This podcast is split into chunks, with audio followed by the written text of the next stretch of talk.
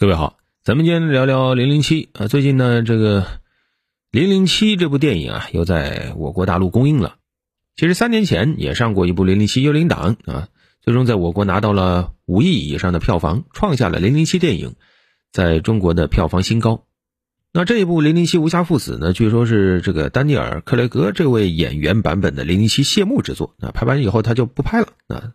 这一代詹姆斯邦德的收官之作啊，所以呢，业内对这部作品的这个票房还是有期待的啊。但是没想到啊，上映之后表现非常的一般，而他这个表现一般呢，也引起了很多海外媒体的关注，就说中国观众是不是已经不太看好莱坞大片了啊？因为对比之下，你看《长津湖》啊，《你好，李焕英》啊等等，中国电影是不断的刷新票房的奇迹啊。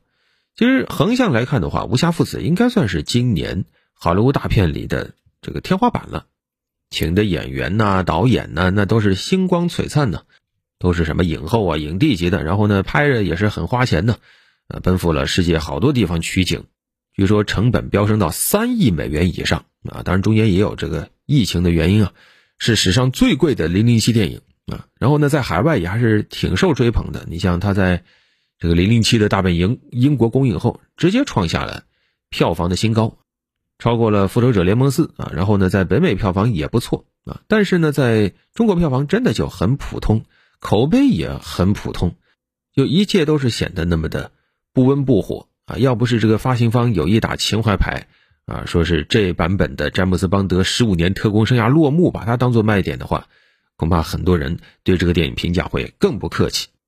不过呢，有一说一啊，《零零七》这个系列呢，拍了这么多年了。也确实有点拍不下去的这个感觉了那？为什么呢？因为《零零七》这部系列它其实原著是小说啊，它原著作者以前曾经就是英国海军情报处的一个员工啊，他根据自己的这个工作经历创作了零零七这么个角色，但是呢，在当年其实并不热门，但是呢，在六十年代以后，呃，这个角色被发掘出来拍成电影，一下子风靡全球。为什么呢？赶上了冷战啊，那个时候六十年代正是美苏冷战。最高峰啊！全世界都笼罩在非常紧张的局势里。当时呢，以美国为代表的这些欧美国家，他需要给自己塑造一个英雄式的形象，来激发认同感，同时也提供一种社会情绪的这种出口。而零零七的整个故事套路，我们现在非常熟悉，对吧？他也非常满足这种需求啊！他创造一个呃长得帅的、智勇双全的一个特工出来啊，经历种种危机，去挫败假想敌的阴谋，然后呃用它来拯救世界啊！你像。皮尔斯·布鲁斯南啊，他对吧？曾经是大家心目中最理想的零零七的饰演者啊，他就自己总结过零零七这个 IP 的一些套路，什么呢？美艳的邦德女郎啊，然后是新奇的道具啊，然后是性，是英雄，是浪漫和幻想。所以你可以看到，几十年来零零七电影的这个模式都是一样的啊，接到一个指令，然后呢，很快就会遇到反派，但是呢，并不会抓到反派，然后呢，会遇到邦女郎，两人怎么纠缠一番呢？然后呢，零零七啊会陷入危机，然后来战战胜这个反派，最终抱得美人归，或者说跟美人这个遗憾的啊相忘于江湖。这个你要说穿了，其实就是所谓的王子救公主的这种套路啊。拍了几十部了，全世界观众真的都累了。而且现在流行写实的这种拍法，那从写实的角度来说，你说零零七这么个角色，形式又很张扬啊，穿的又非常的这个华贵。其实放在现实中啊，哪个人都会多看他两眼。这种人怎么可能当特工呢？我再说句不客气的，现在真世界上出危机了，轮得到你英国特工去救啊？当然，这个反正你电影，你如果真能编得自圆其说也行。但是从啊这几部的这个剧情走向来看，哎，只能说，嗯，英国人自己高兴就好吧。套路看厌了，情节又有硬伤，那自然就不会得到大家的好评。更何况从目前来看。这部电影本身也有一些问题啊。首先，他想主打特工谢幕，是吧？打个情怀牌，这个很多影迷还认可的。但是问题在于，他想把情怀做足，导致这部电影太长了。这部电影两小时四十分钟往上走啊，已经创造了零零七系列电影的这个片长新纪录啊。刚才说了，你就是那么个套路，对吧？王子救公主的套路，你需要讲这么长时间吗？第二，它又是个三 D 的。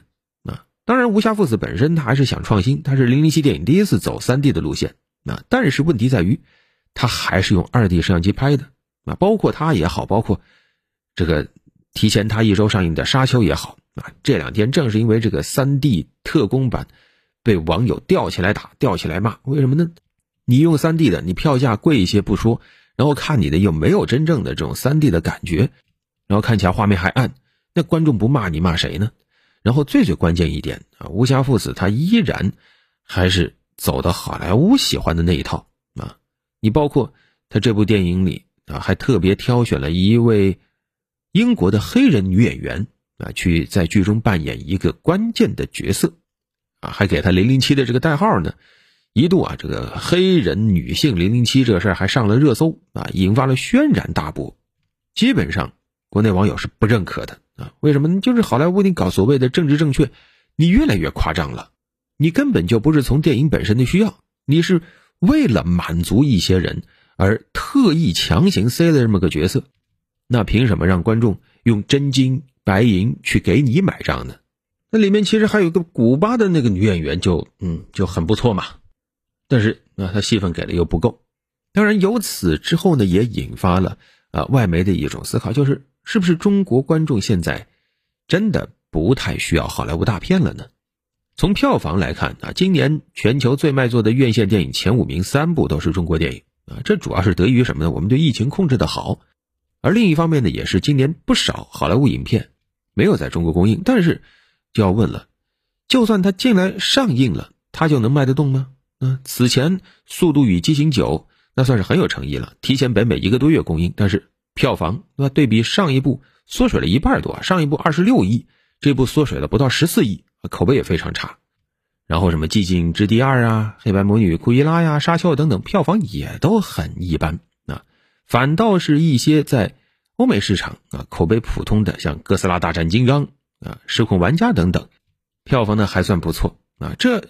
恐怕也是好莱坞电影目前真的要好好思考这个现实了。你想进入中国市场，想挣到票房，那么你有没有读懂中国观众的需要呢？好了，本期就聊这么多。